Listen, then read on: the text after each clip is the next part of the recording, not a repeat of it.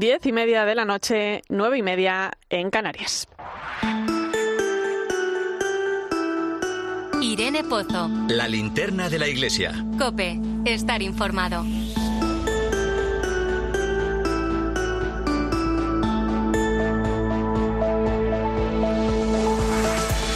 ¿Qué tal? Buenas noches. Cuando uno ve lo que está ocurriendo en la costa gallega con el vertido de pellets que ya afecta a varias playas del norte de España, pues se hace muchas preguntas, ¿no? Indudablemente hay cosas que no se pueden evitar, los accidentes ocurren, pero muchas otras sí.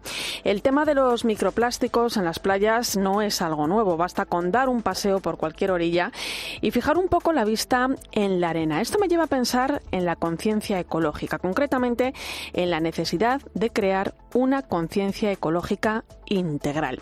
Cuidar el planeta, la casa común en la que habitamos y donde las nuevas generaciones tienen que desarrollar su modo de vida, es algo importante, no lo podemos pasar por alto. Tenemos que trabajar por el futuro desde el presente, desde el hoy. Hay que tener claro que la casa común no es solo nuestra, sino también de aquellos que llegarán. Tenemos la responsabilidad de no robarles recursos, oportunidades y esperanza. Pero va mucho más allá de esto. La ecología integral propone cuidar todos los aspectos de la vida humana y de su relación con la creación.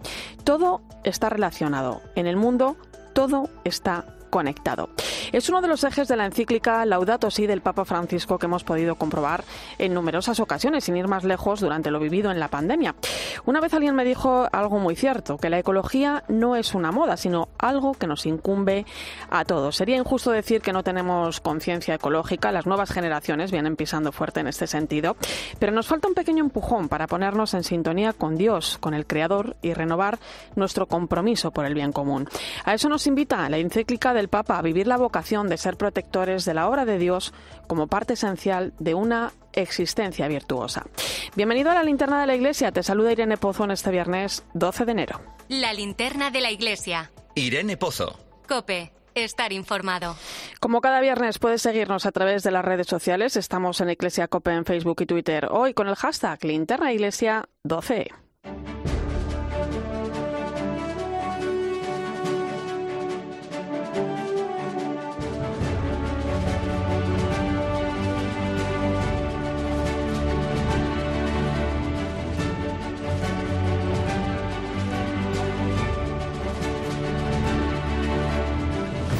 Repasamos hasta ahora la actualidad que nos deja la semana en la que estamos muy atentos a un encuentro que va a producirse este próximo lunes.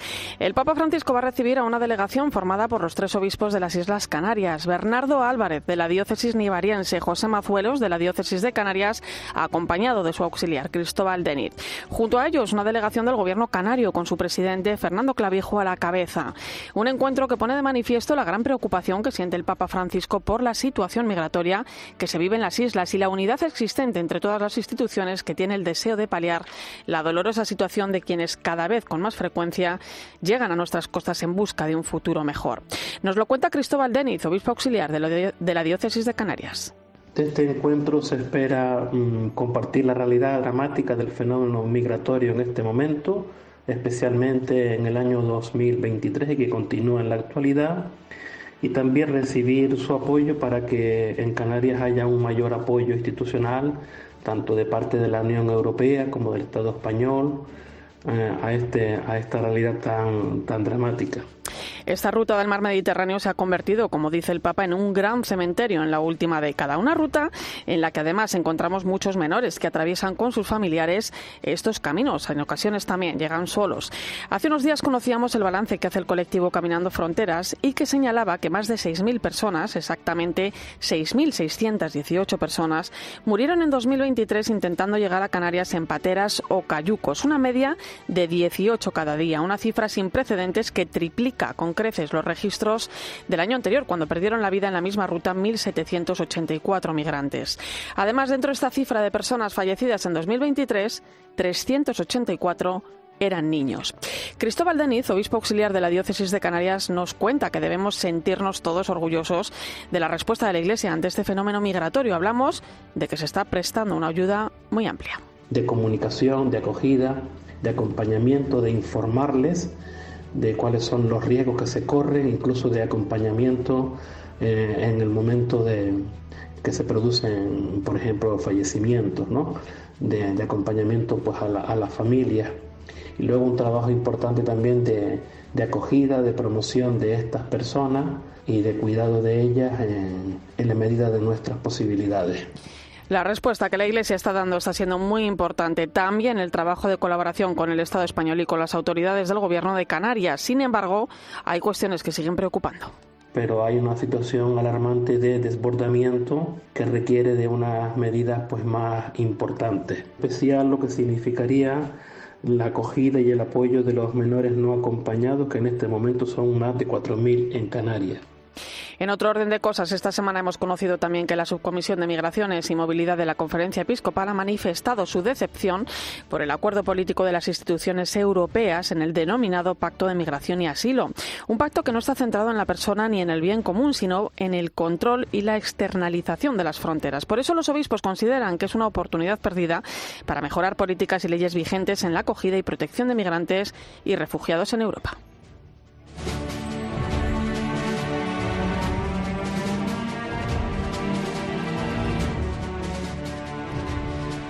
Seguimos en clave internacional, miramos a Ecuador, donde se están viviendo momentos difíciles y de mucha incertidumbre ante lo que el gobierno considera un conflicto armado interno. Allí ahora se está intentando frenar la violencia desatada entre las mafias del narcotráfico.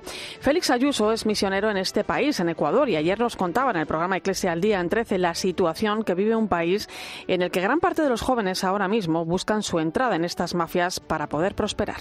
Y eso es actualmente lo que está ocurriendo con un porcentaje de los jóvenes ecuatorianos ante una situación de que no hay horizonte laboral y donde se ve que ese camino conduce a tener un reconocimiento, conduce a tener poder y conduce a tener dinero. Esta situación ha llevado a la Conferencia Episcopal Ecuatoriana a pronunciarse ante lo ocurrido. Los obispos ecuatorianos condenaban la violencia de los últimos días animando a los hombres y mujeres de buena voluntad a que encuentren la fortaleza necesaria para que el país vuelva a ser un lugar de paz. El secretario de la Conferencia Episcopal Ecuatoriana decía que las bandas criminales buscan sembrar el caos en el país para hacer que el Estado dé marcha atrás en su decisión de garantizar la paz, el orden o la legalidad. Una situación en la que, como reconocía, hay muchos más actores implicados. Además, hacía un llamamiento para dejar a un lado los intereses particulares y trabajar unidos por el país. David de la Torre es el secretario de la Conferencia Episcopal de Ecuador. Y también, y esa es nuestra fe, un llamado a estas bandas criminales para que dejen las armas, para que dejen el crimen, para que vuelvan a los valores de sus familias, de sus padres, para que vuelvan a Dios.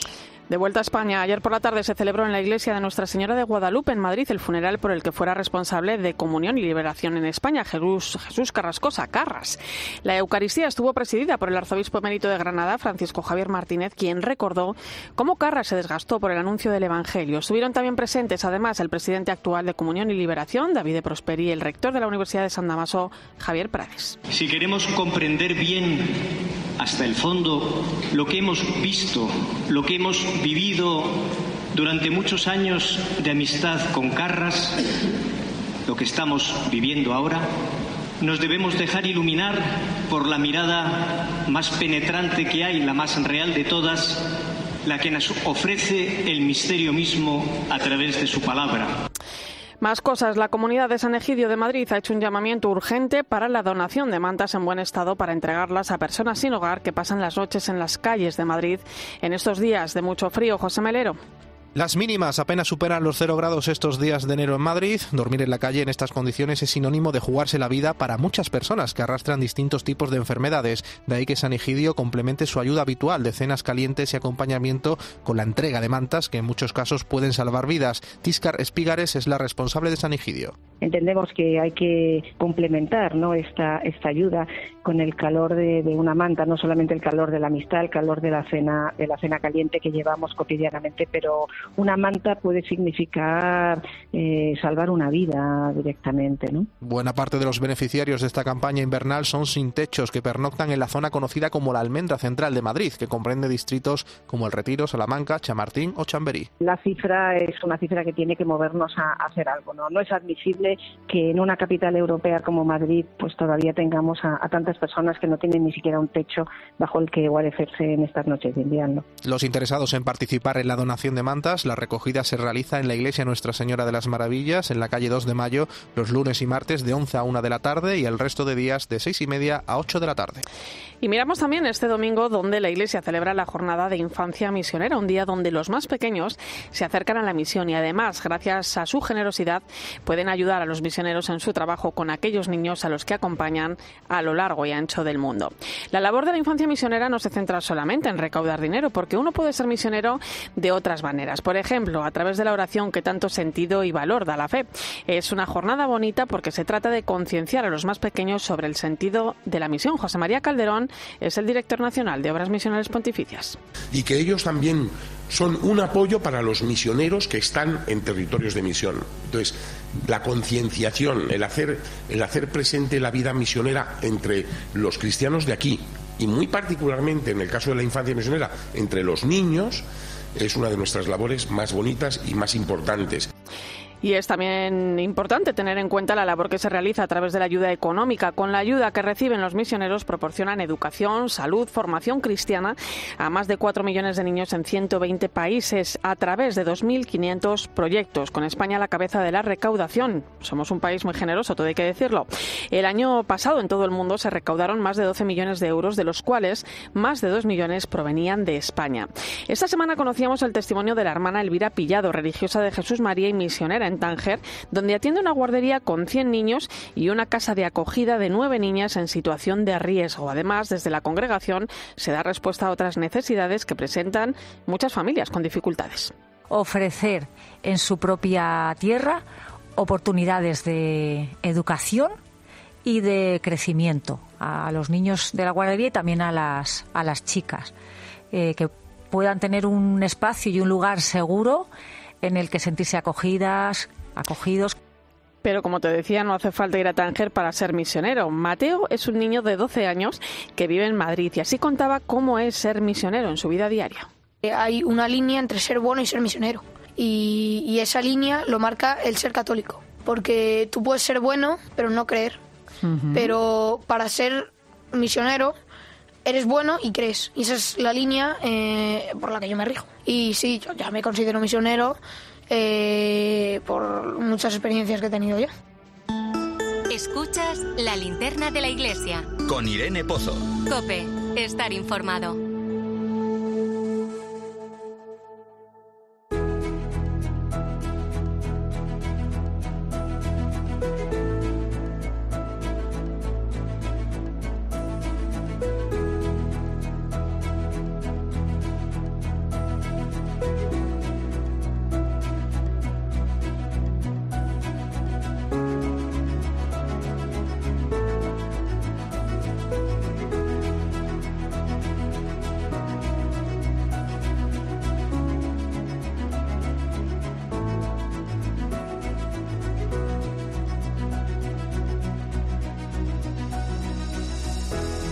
Todo lo bello y bueno y verdadero que, ha habido en, esta vida nuestra no está condenado a desaparecer sino que por, eso por eso la vida eterna empieza ya aquí. Lo único que tenemos hacienda y tenemos y tenemos la seguridad social y nos duelen los huesos. Puede haber muchas puede haber muchas tormentas en la superficie del mar pero el fondo el fondo está sereno porque sabes que está el Señor Está el Señor en la vida y está el Señor para siempre. Y eso es precioso y hace la vida siempre interesante, siempre, siempre apasionante y preciosa. Pues es la reflexión que el arzobispo emérito de Granada, Francisco Javier Martínez, hacía en un momento de la conversación que mantenía con el periodista Isidro Catela. Arranca en 13 este sábado la segunda temporada de Eméritos, un camino de fe que repasa la trayectoria de los obispos españoles que ya no se encuentran al frente de una diócesis, pero que tienen mucho, mucho que contarnos. Isidro Catela, buenas noches. Hola, buenas noches, Irene. Digo que mucho que contarnos, pero también mucho que aprender de ellos tras toda una vida y un camino de fe que ahora, eh, bueno, pueden mirar con cierta serenidad, ¿no? Segunda temporada, Isidro, ¿qué vamos a encontrar? Vamos a arrancar la segunda temporada, otros 10 obispos, pues nombres conocidos por todos los que tengan algún conocimiento general del mundo de la Iglesia en España, mm, pues el arzobispo emérito de Santiago, Julián Barrio, hemos escuchado a Javier Martínez con el que arrancamos mañana, Ciriaco Benavente, el obispo emérito de Albacete, tantos años al frente de la Comisión de Migraciones en la Conferencia Episcopal Española, em, Vicente Jiménez, cuando le hicimos la entrevista no había sido nombrado todavía administrador apostólico de Huesca y Jaca, que a sus 80 años, pues eh, nada, más trabajo, más misión si cabe. no es, no es ese mérito, pero no es mérito del todo, valga, valga la paradoja, así que bueno, sí, efectivamente, muchas, muchas cosas que contar, algunas eh, perlas maravillosas como la que habéis puesto de, don Javier, que hacen al final que el programa pues sea una pequeña joya por ellos y por un trabajo de, de equipo que hace que verdaderamente el programa valga la pena. Escuchábamos precisamente, lo, lo comentabas, ¿no? Eh, esa reflexión ¿no? de, de quien será nuestro primer protagonista, ¿no? El arzobispo emérito de Granada, Francisco Javier Martínez. Em, bueno, una bonita reflexión ¿no? sobre la vida eterna con cierto sentido del humor también. Eh, ¿Qué recuerdas en concreto de ese momento, Isidro, de esa conversación que verá la luz mañana en 13? Bueno, pues eh, eh, se repite. para los que siguen la temporada pasada y, vean esta también, algunos de los, de los programas por lo menos, verán que hay un hilo conductor y este tipo de, preguntas planteadas de una u otra manera, dando lugar a que hablen de lo divino y del humano, que, en hermosa síntesis, como, como acaba de hacer don, acabamos de escuchar a don Javier, pues aparecen en las, en las respuestas. En muchas ocasiones con mucho sentido del humor también, ¿no? Se les, eh, ese hilo conductor incluye preguntas sobre eh, la muerte, sobre los, sus miedos, si es que tienen alguno, sobre si rezan y cuánto rezan, sobre sus padres, la mayoría pues no los, tienen aquí con ellos, ¿no? Y, y, cómo, cómo, les recuerdan, sobre su pueblo, cómo jugaban de niños. Y, don Javier, pues recuerdo ese, ese sentido del humor tan, eh, tan explícito y al mismo tiempo que nos hace entender de manera tan cercana, por ejemplo, en ese pasaje en el que yo le preguntaba por la esperanza, la esperanza cristiana, que siempre parece que en muchas ocasiones, mal entendida a mi juicio, pues entendemos eh, a su vez como bueno, algo que no, pues no está, pero ya vendrá, y él, con mucha gracia mencionando Hacienda o el dolor de huesos, pues dice que, que no, ¿no? Que, que, es un ya sí en este momento, pero que todavía más, ¿no? Como un anticipo del reino. Entonces, bueno, es que estos grandes hombres de iglesia son eh, capaces de divulgar eh, muy bien eh, pequeñas y grandes verdades de lo humano y de lo y de lo divino, ¿no? De eso de eso trata el programa. Claro, lo, dices bien, ¿no? Porque claro, imagino que la estela, ¿no? Del programa será muy similar a la primera temporada. Allí ya pudimos conocer eh, no solo la faceta ¿no? que tienen como obispos, sino también, eh, lo comentabas, ¿no? sus recuerdos como sacerdote o religioso, su infancia, o sea, en definitiva, es su lado más humano. ¿no? Muchos quizá em, descubrieron en aquellas figuras eclesiales a personas que hasta entonces eh, habían mirado de otra manera.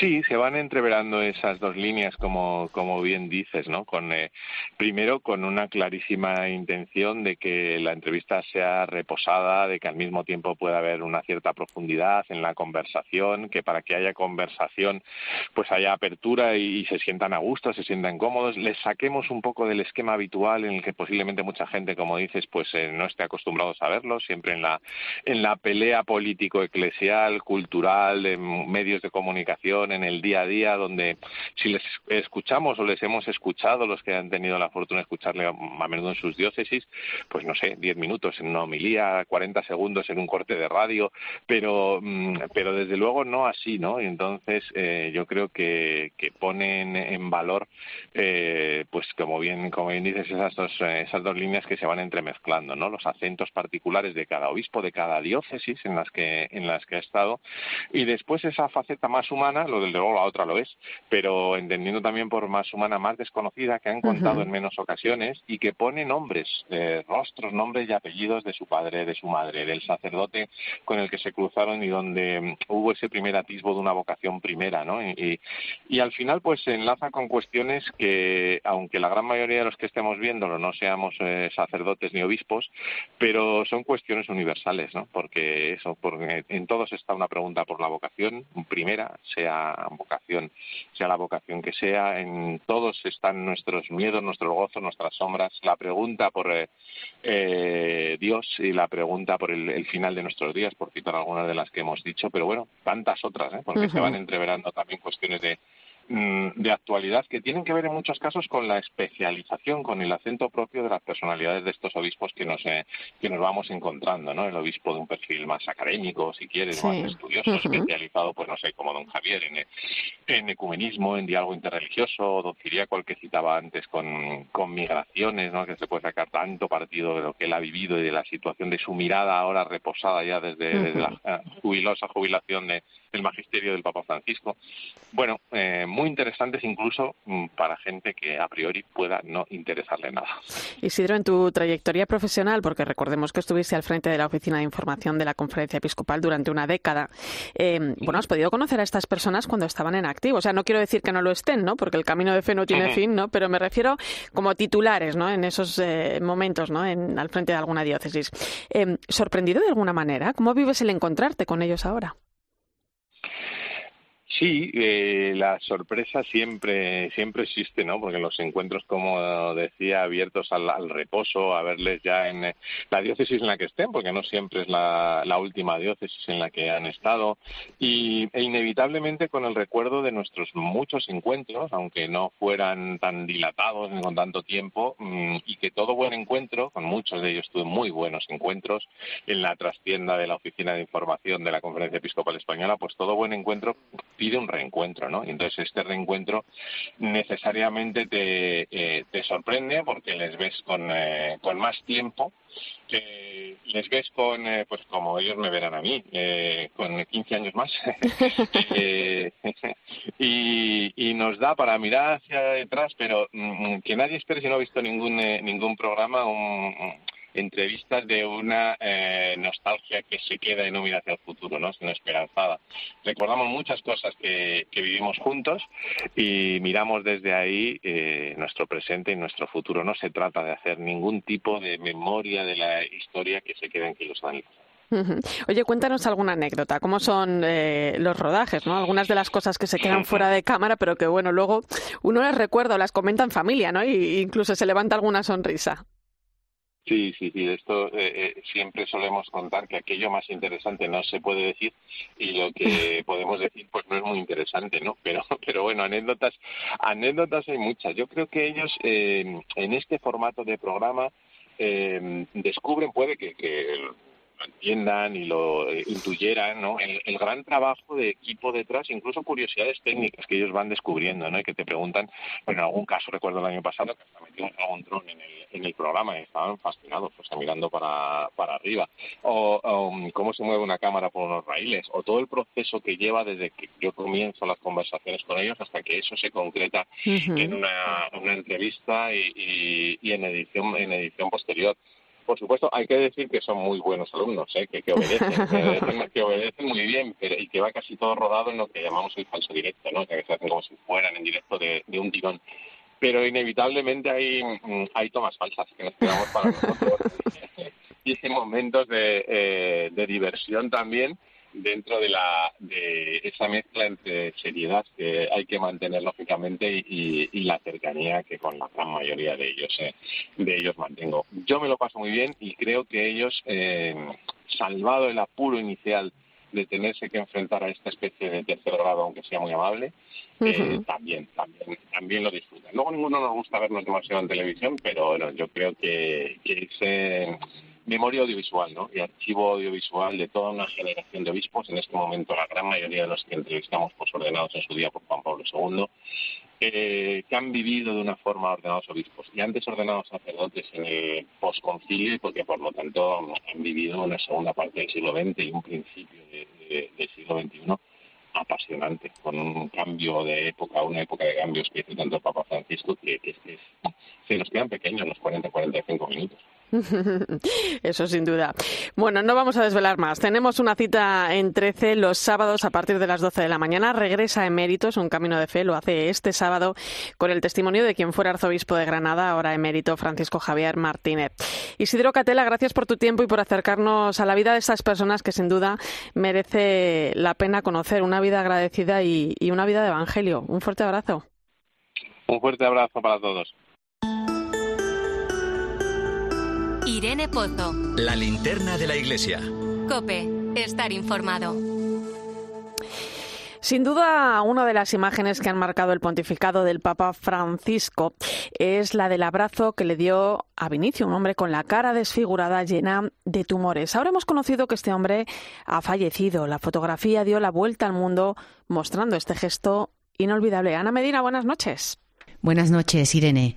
Hoy hemos conocido y llorado la muerte de alguien que jamás pensaría ser noticia en los medios. Su nombre es Vinicio y todos tenemos aún grabado su abrazo con el Papa Francisco a pocos meses del inicio del pontificado allá por 2013.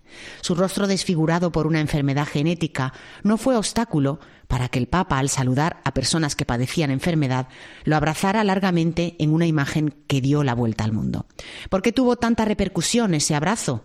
Porque muchos, al ver los cientos de tumores que desfiguraban su rostro, tuvieron o tuvimos la misma reacción que muchos de sus vecinos de Vicenza al norte de Italia. Rechazo, deseo de mirar hacia otro lado. Es a lo que Vinicio estaba acostumbrado, pero el Papa transfiguró con su amor esa apariencia desfigurada y su gesto fue portada de numerosos informativos. Ahora Vinicio, a quien los médicos habían augurado vivir solo 30 años, ha fallecido a los 63. Su vida ha estado acompañada de múltiples dolores, de fragilidad y de marginación hasta ese día en que el Papa le abrazó y le besó. En una entrevista concedida entonces, este italiano reconocía que entre los brazos de Francisco le pareció que el corazón se le salía del cuerpo, que se sintió en el paraíso y que experimentó una gran paz cuando el Papa le acarició primero la cabeza y luego las heridas, lo atrajo hacia sí, lo abrazó fuerte y le besó en la cara. No es el único ejemplo de la sensibilidad que Francisco tiene hacia lo descartado, lo frágil, pero sí fue la más llamativa en ese arranque de pontificado. El Papa sabe que tenemos miedo a la vulnerabilidad y que la cultura omnipresente nos empuja a negarla, pero con su coherencia entre palabra y obra nos descubre que podemos andar otro camino, el de la fraternidad. Descansa en paz, Vinicio, y gracias por poner tu parte para despertarnos un poco de nuestro sueño.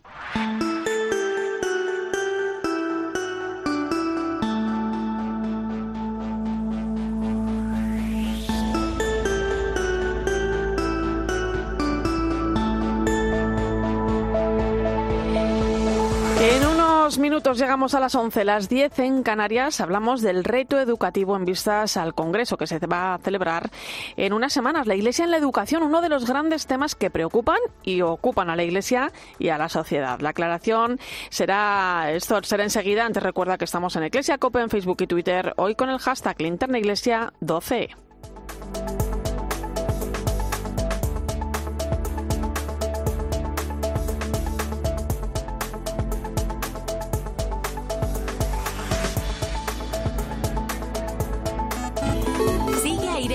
En Twitter en arroba eclesiacope, en nuestro muro de Facebook, eclesiacope y en cope.es.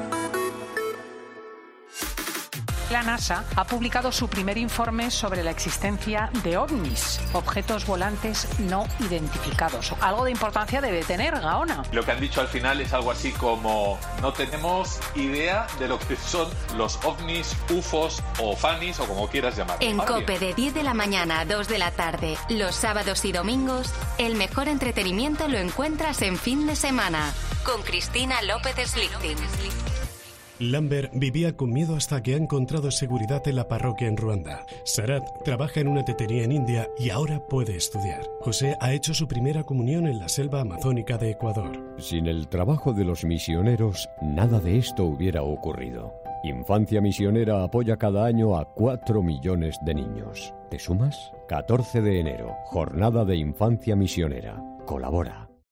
Con la aplicación de Cope, vayas donde vayas, vamos contigo. Nos escuchas en directo o cuando tú quieras, porque llevas en tu móvil todos los programas con los mejores comunicadores. Eh, son dos puntos de información después del clásico que tenemos que analizar. Hay muchas cosas que comentar, lo vamos a hacer a continuación. Descárgate la app.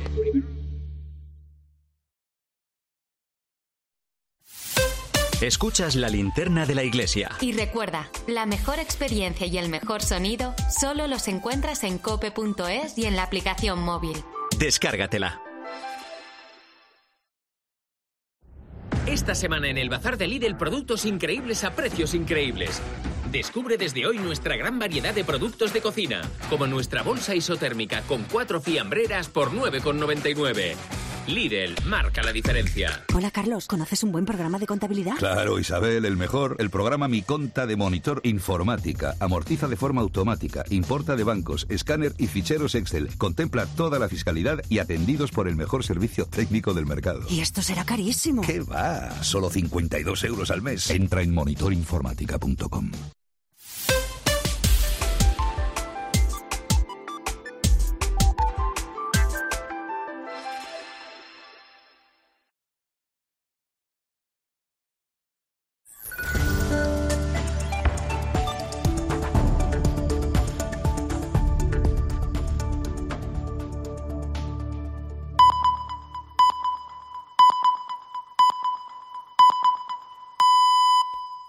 la noche, 10 en Canarias.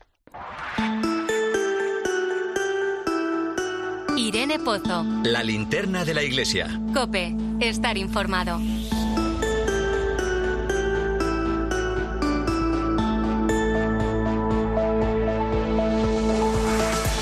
A esta hora ponemos el foco de la linterna de la iglesia en el Vaticano. Lo hacemos con nuestra corresponsal Ángeles Conde. Muy buenas noches. Muy buenas noches, Irene. Ángeles arrancaba esta semana con el habitual saludo del Papa Francisco al cuerpo diplomático acreditado ante la Santa Sede con motivo del inicio del, año nuevo. Un discurso cuyo eje principal ha sido el tema de la paz. Hay que recordar que la Santa Sede mantiene relaciones diplomáticas con 184 estados y que estas palabras que cada año dirige a los embajadores y al, personal diplomático son importantes porque suele hacer em, un pequeño balance de lo que ha sido el año anterior y que ayuda también ¿no? a fijar la mirada en lo que, en lo que viene, ¿no? en el nuevo año. Por eso, precisamente, Irene, este es uno de los eh, discursos más importantes de cuantos pronuncia el Papa en los eh, meses que vienen, pese a que se hace a principios de año, como bien decías, 184 países, aunque es verdad que no todos tienen representación, una sede fija en Roma, pero sí que estuvieron decenas de embajadores. Lo curioso es que están también embajadores de países que están enfrentados, como sucede entre Rusia y Ucrania e Israel y el Estado de Palestina. El Papa habló largo y tendido, es un discurso bastante largo que empezó comentando la necesidad de paz al comienzo de un año, dijo, marcado por conflictos y divisiones. En el camino a la paz, eh, aseguró que es importante respetar la vida humana, sobre todo en un occidente en el que se propaga la cultura de la muerte, de la que es parte la maternidad subrogada. De esto se ha hablado mucho estos días porque el Papa fue muy contundente. La definió como deplorable práctica la maternidad subrogada, porque ofende gravemente la dignidad de la mujer y del niño, se basa en la explotación de la situación de la necesidad material de la madre y reiteró el Papa que un hijo siempre es un don y nunca un objeto de contrato. Por eso hizo un llamamiento a toda la comunidad internacional a que se prohíba expresamente esta práctica de la maternidad subrogada. Fue muy duro y muy claro el Papa Francisco y ha ganado muchos aplausos por precisamente por esta declaración. El Papa, por supuesto, se fijó en Oriente Medio, como están todos los ojos del mundo ahora mismo. Por un lado, volvió a condenar los ataques de Hamas del 7 de octubre y también, por el otro, pidió que llegue la ayuda humanitaria porque la situación en Gaza dijo que es gravísima pidió a la comunidad internacional también que busque la solución, la solución de los dos estados, uno israelí y otro palestino. Mencionó, como no, la guerra, la agresión rusa contra Ucrania y el Papa clamó contra lo que en los conflictos ahora se denomina daños colaterales, que son ni más ni menos que víctimas civiles. Dijo el Papa que son personas con nombres y con apellidos y se volvía a preguntar el Papa Francisco si con el gasto que se destina a armamento no se podría mejorar el mundo de otra forma. Y recordó el Papa además en este este discurso es importante, Irene, que hay 360 millones de cristianos en el mundo, perseguidos de alguna o de otra manera, en menor o menor grado, en mayor o menor grado, y hablo, por ejemplo, de la situación de Nicaragua, como ejemplo. Prosigue Ángeles también la reflexión en torno a fiducia supplicans, la declaración sobre la posible bendición a parejas en situación irregular. Como avanzábamos la semana pasada en África, es una cuestión delicada porque produce cierto choque cultural. No se vive mm, la misma realidad en todos los lugares. ¿no? De hecho, los obispos africanos tendrán absoluta libertad para bendecir parejas homosexuales. Sí, eh, decías ¿no? que la semana pasada comentábamos esta aclaración de doctrina de la fe que de alguna manera eh, se reduce más. Para el caso de África fue el cardenal congoleño Fridolin Ambongo, que es el presidente del Simposio de Conferencias Episcopales de África y de Madagascar, que es un organismo que agrupa a los obispos africanos, el que ha dialogado con el prefecto para la doctrina de la fe, con eh, bueno pues el, el visto bueno del Papa Francisco para que fiducia supplicans pues no tenga por qué aplicarse en África precisamente pues por eso que comentabas no lo explican los obispos africanos em, en concreto un comunicado del cardenal Ambongo en el que dice que bueno pues que no habrá bendiciones para parejas homosexuales en las iglesias africanas para no exponerse a escándalos. No obstante este comunicado reitera la adhesión total de los obispos africanos al Papa Francisco pero dice que bueno pues prefieren no ofrecer esta bendición las conferencias episcopales africanas por este potencial escándalo, porque el contexto cultural en África está muy arraigado en los valores de la ley natural sobre el matrimonio y la familia y se complica ulteriormente, dice este comunicado, la aceptación de las uniones mm, de personas del mismo sexo. Eh, pues dice el comunicado, son cinco páginas que son vistas de alguna manera estas uniones como contradictorias con las normas culturales eh, pues que hay en África. Y bueno, pues ello ha llevado a doctrina de la fe a permitir que en África no tenga por qué aplicarse lo que dice fiducia súplica. Por cierto, Ángeles, el imponente baldaquino de Bernini, ¿no? que contemplamos en, la Basílica de San Pedro, eh, afronta eh, una más que necesaria restauración. ¿no? La última, fíjate, se produjo hace 250 años. Cuéntanos.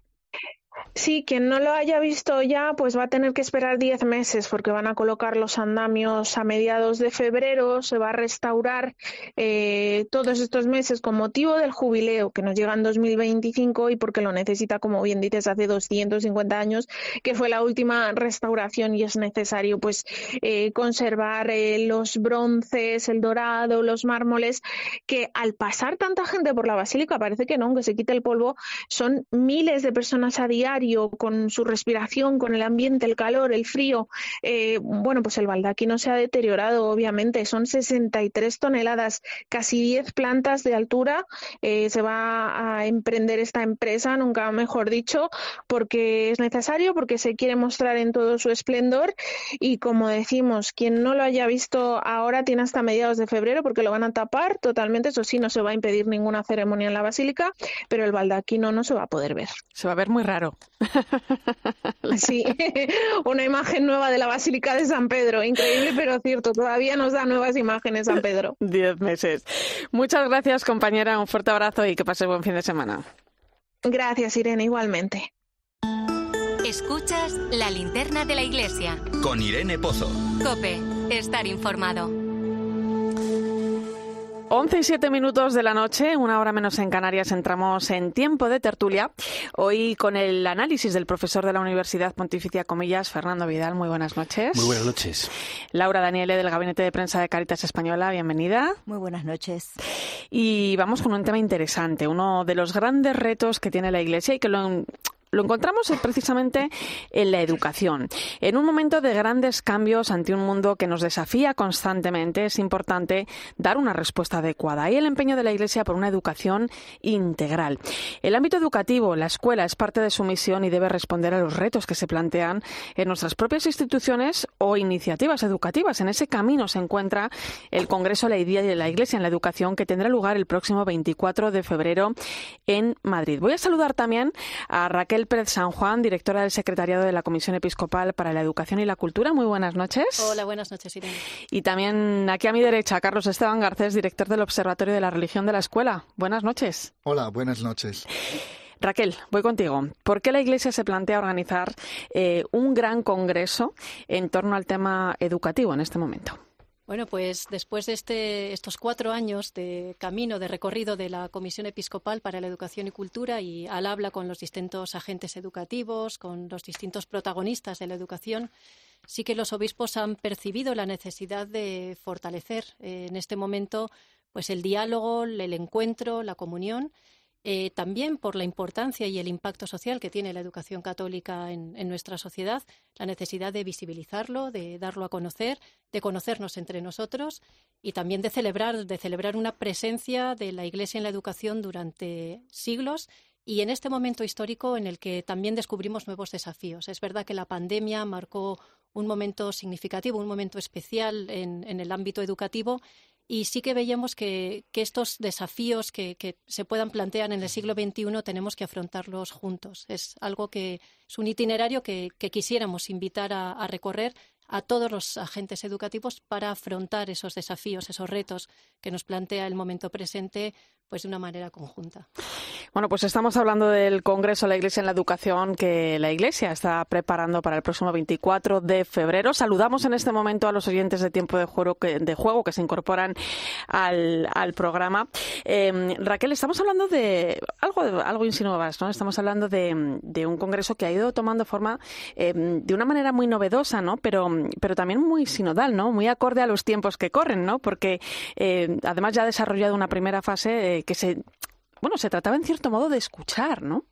Así es. Eh, yo creo que la comisión, desde el inicio, cuando tuvimos la encomienda de, de elaborar y de preparar el currículo de religión, sí que tuvimos esa primera experiencia de unos foros participativos, unos foros de diálogo entre expertos. Después se sometió el, ese primer borrador del currículo de religión a la comunidad educativa y la verdad que la valoración es muy positiva. Agradecemos muchísimo a todas las personas que nos enviaron propuestas de mejora, comentarios, sugerencias que además pudimos adoptar en su gran mayoría.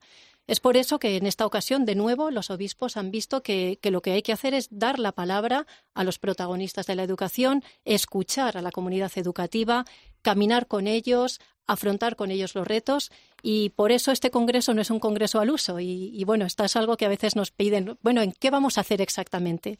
Bueno, es un congreso que empezó con una primera fase, con los paneles de experiencia y, participación, en donde escuchamos 78 experiencias en nueve ámbitos educativos, desde nueve diócesis diferentes. Y esto nos permitió, bueno, simbólicamente poner de manifiesto, visibilizar qué está haciendo la educación católica en los nueve ámbitos que abarca este congreso. A partir de ahí también se abrió una posibilidad en formularios online de participar a todo el mundo que quisiera, eh, tanto enviando experiencias que están teniendo en sus eh, ámbitos educativos como reflexión. Y en esa reflexión están pues eh, oportunidades, qué debilidades, amenazas, fortalezas y qué desafíos perciben en la educación.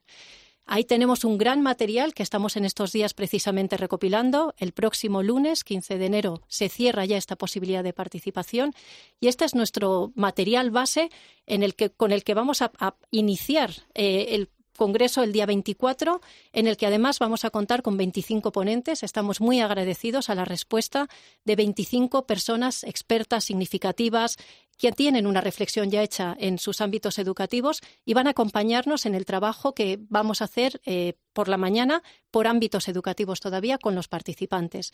Y ahí los participantes no vienen a escuchar, vienen a participar, vienen a tener una palabra. Les damos la palabra, tienen la palabra para hacer esos subrayados, identificar esos retos, eh, aportar matices, obviamente, poder decir, pues esto en este momento nos parece prioritario, ¿no? Y ahí de ahí vamos a sacar un, pequeño mensaje que es el que vamos a compartir en la tarde del propio eh, sábado 24. Por lo tanto, es un congreso que, que está abierto, es un itinerario que está en camino, está en construcción.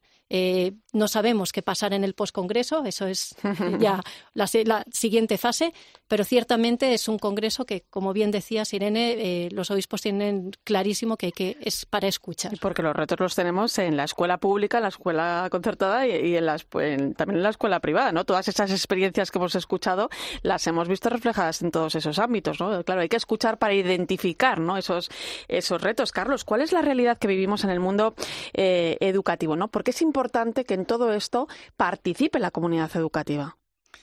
Bueno, porque yo creo que estamos tan metidos en la educación, los propios educadores, y nos dejamos a veces llevar por, por ejemplo, el economicismo, ¿no? La dimensión económica que todo lo marca.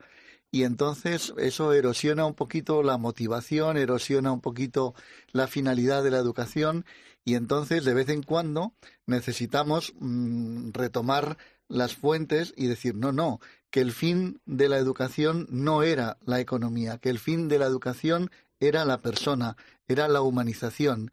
Y el fin que persigue la humanidad, la educación, es generar más humanidad, generar más humanismo. Por eso yo creo que de vez en cuando nos viene bien escucharnos a nosotros mismos, darnos la palabra a los protagonistas de la educación para beber, volver a las fuentes, a las fuentes. ¿Qué es lo que con este inmediatismo que vivimos, con este presentismo que vivimos, pues a veces eh, estamos tan preocupados por lo urgente que lo importante se nos queda un poco despistado. Yo creo que esta es una oportunidad precisamente para recuperar la esencia de la educación que tiene que ver con la persona, con la humanización. No, eso nos referimos, ¿no? Cuando hablamos de, una educación integral, ¿no?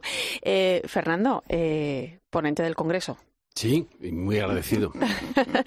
¿Cuáles son los principales eh, retos? Pongo la pregunta sobre la mesa, ¿no? Los principales retos educativos a los que nos enfrentamos también como sociedad, ¿no? En la actualidad, ¿no? Y también qué puede aportar la Iglesia en todo esto.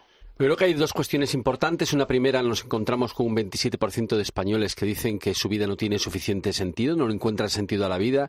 Y es claro que la educación tiene que afrontar no solamente estándares de calidad muy altos en los aprendizajes eh, formales, y la Iglesia realmente cumple y, algunos de los, eh, digamos, de los estándares más altos, ¿no? algunos de los grandes colegios eh, con más rendimiento están bien del mundo católico. Pero es cierto que necesitamos formar el fondo, necesitamos formar el proyecto de persona el que haya el que formemos personas sostenibles a largo plazo. Y creo que aquí está una de las grandes contribuciones de la Iglesia y como muy bien decía Carlos, el no olvidar esto, ¿no? Porque frecuentemente hacemos una educación a veces excesivamente tecnificada, especializada, pero nos olvidamos ya no solo de la formación integral, sino de la formación del, sustento, de lo fundamental de la persona, del centro existencial de la persona. Y yo creo que en segundo lugar la equidad, ¿no? La Iglesia Católica ha sido acusada a veces de decir, no, solo educa a las élites. Sin embargo, donde más pobreza hay, también existen, no solo solamente educación formal católica, sino muchas ONGs que están en la formación eh, no, no, no formal. Sí, a mí me gustaría hacer una pregunta, ¿no? Porque, bueno, fui una de las participantes de, de, estos paneles de experiencia y yo creo que, bueno, después de escuchar a todos los ámbitos de la educación católica eh, a través de estos paneles, eh, tengo una pregunta, ¿no? ¿Cuál es el estado de ánimo que habéis detectado en los formadores y cuáles son las cuestiones que más les preocupan, ¿no? Después de, esto, de este mes, escuchando a unos y a otros, eh, qué sensación, qué habéis ¿no? respirado en después de esta experiencia. Eh, sí, bueno, eh, un poco cuando te encuentras con, profesores, con docentes, hay un cierto cansancio. Sí que también lo percibimos cuando con el cambio de, la nueva ley educativa decían otro currículo, otra vez volver a empezar, ¿no? Nuevos modelos educativos, ahora por competencias. Entonces, por un lado hay cierto cansancio. Por otro lado, eh, sí que percibimos deseo de seguir eh, conociendo, profundizando. De hecho, la formación en torno al currículo, que es lo más reciente que tenemos, eh, hay muchísima participación, hay deseo de, de querer incorporarse al momento y de responder a los retos educativos. Y algo que sí que percibimos y que yo creo que socialmente también está ahí sobre la mesa es la formación del docente. ¿no? Ahora decía Fernando, eh, si queremos formar, eh, quien primero tiene que estar formado y tiene que tener esa humanización y tener esa experiencia es el docente. Y bueno, a veces hablando con, con algunos profes, te dicen que cuiden al profesor. Hay que cuidar también al profesorado. Es importante cuidar al alumno y la persona en el centro, pero es todas las personas que están en el centro educativo hay que cuidarlas. Y bueno, yo creo que eso, el tema de la formación docente, del acceso a la profesión docente, el tema de la vocación, ¿no? que también mm. en algún momento hemos eh, nombrado, creo que es algo que, tenemos que recuperar, ¿no? volver a, esas fuentes que, decía antes Carlos. Sí, y sobre todo también eh, recuperar el valor de la educación en la sociedad. Yo creo que este es un reto que mm, ha ido emergiendo mm, como muy sutilmente, pero realmente eh, la educación es más importante de lo que coloquialmente, de lo que ordinariamente valoramos.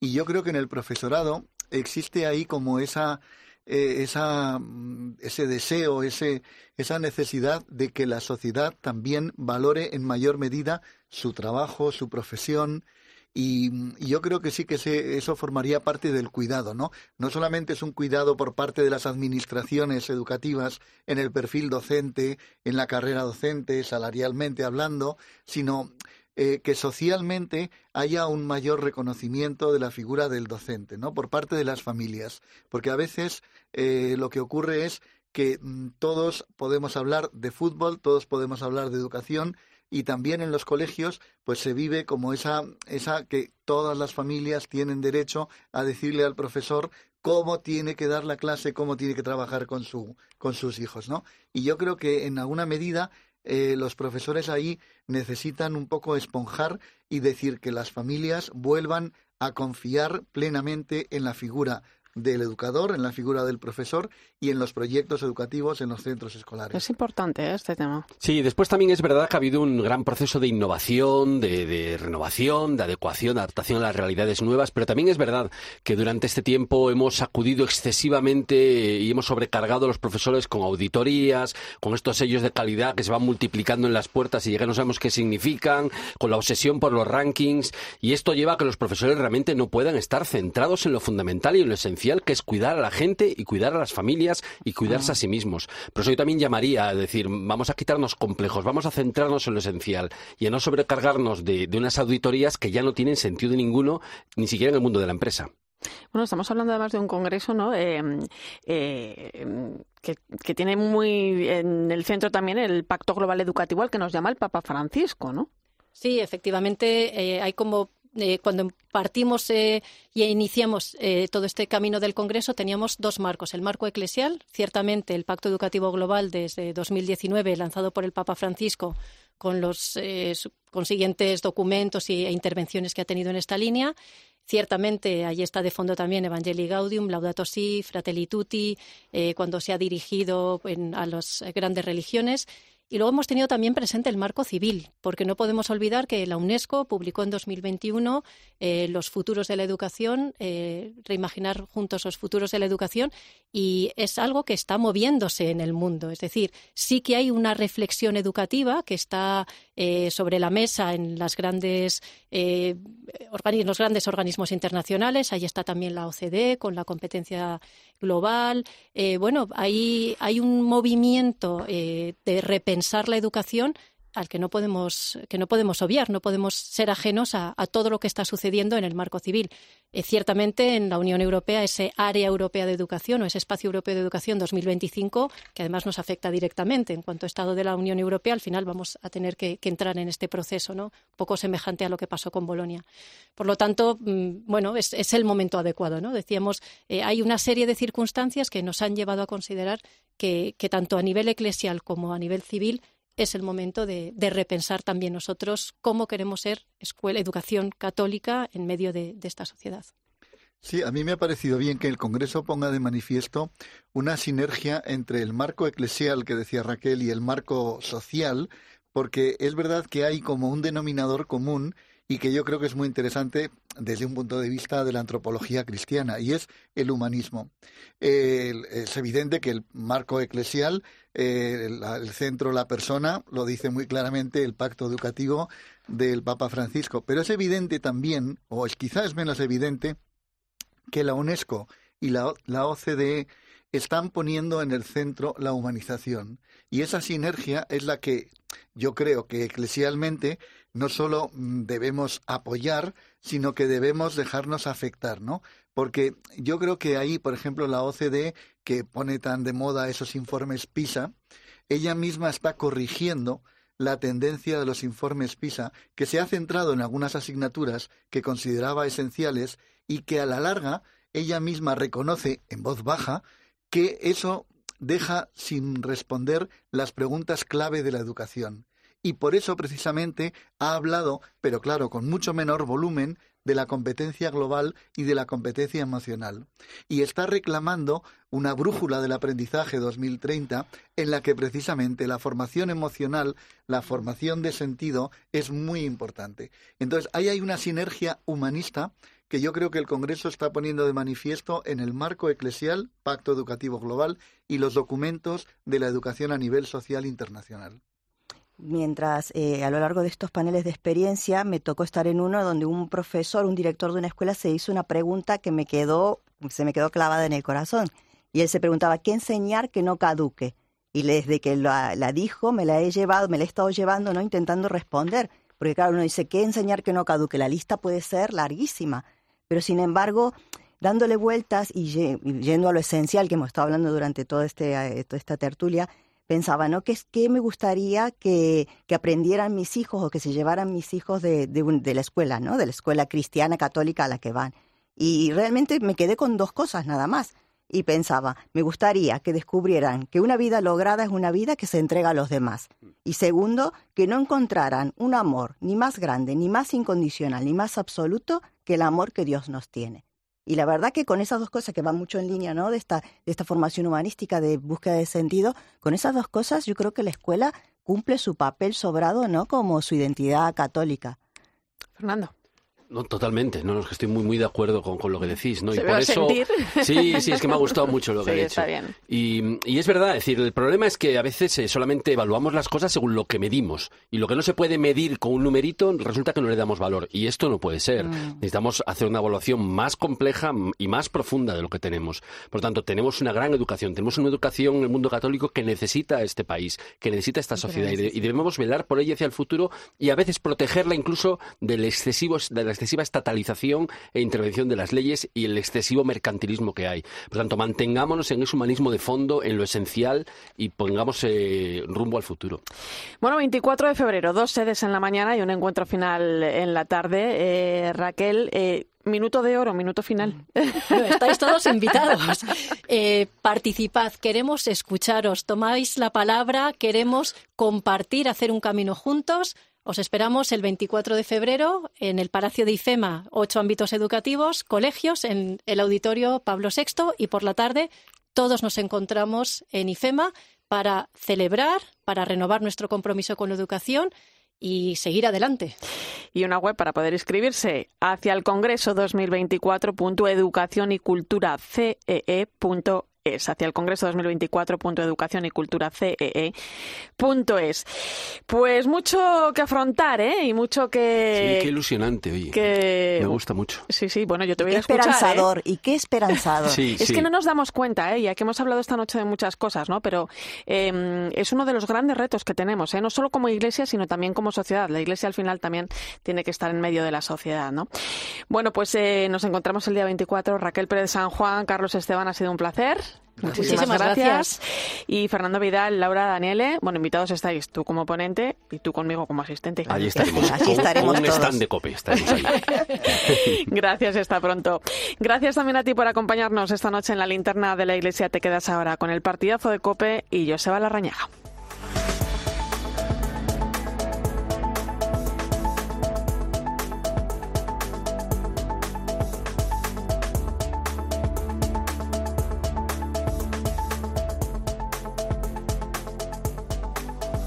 Irene Pozo, La linterna de la iglesia. Cope, estar informado.